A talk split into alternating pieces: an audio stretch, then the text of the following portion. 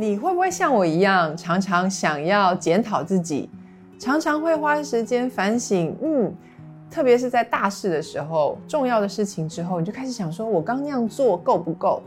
下次可以怎么样才会进步？很多时候我们会觉得这是一种求好心切的心态，或是追求卓越。可是呢，那个后面那个深深的自我怀疑是对的吗？其实那些不断的。自我反省、自我要求的后面，你相信了一个谎言，就是你不够好，你不够好，你不够专业，你不够用心，你不够努力，还有很多很多你该做的事情却不够。曾经我在一个工作的场景里面，神大大的敲醒我。我记得那时候我要出国参加一个很重要的会议，当时准备的过程中非常非常的困难，因为我总是觉得我不管再怎么准备。对方也不会买单。我好希望能够在这个会议上面使对方耳目一新，然后让他们刮目相看。可是呢，这个准备的过程却是越准备越沮丧。这个时候，我记得在出发的前一天晚上，我的绝望到了谷底。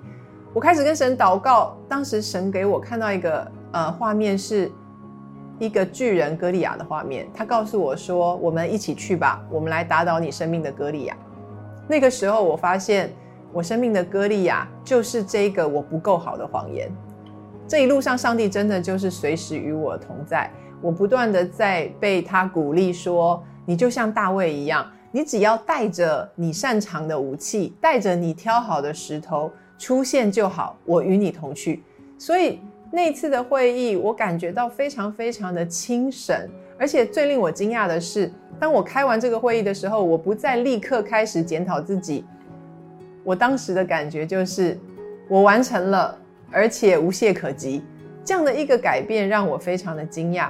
当我从国外回到现实生活场景的时候，我又不断的在跟神，我想要挖到到底是什么样的不同。那时候我做了盖洛普的优势分析。当时我在网络上面拿到了我的这个分析报告的时候，我看着我三十四个优势的排序，一样一样的出现在我的眼前。那个时候，神突然在告诉我说：“你一点问题都没有，你刚刚好就是我要的样子，一点都不差。”当神这样告诉我的时候，我开始回想到，不知道人生里面有多少的时候，我看着镜子里的自己，我非常的不以为然。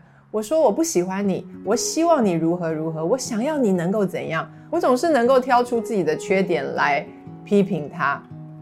可是这个时候，上帝的声音告诉我：“你就是我要的样子。”今天，上帝也同样在告诉你：“你就是我所创造的，是我要的样子。”后来，我在呃圣诞节的时候写下了这首诗，我想要来分享给大家：“You found me and brought me home. You gave me a name and called me your own. Laugh or cry, high or low.” Your love never failed to renew my hope. In my darkest moments, you commanded there be light. You promised to never leave me behind. When no one sees my gift inside, you say just be yourself and the gift will shine. Time after time, you prove to me how can life without you ever be free? You are the best gift ever given to me. My heart is rested and illuminated in peace。你知道，当我们在轻看自己，当我们在想要改变自己，成为一个不是你真正的样子的时候，那个时候你是多么的孤单，甚至有被遗弃、被背叛的感觉。只是你不知道而已，因为那已经成为了你生命的常态。今天，上帝要唤醒你那个心里面真正的你自己。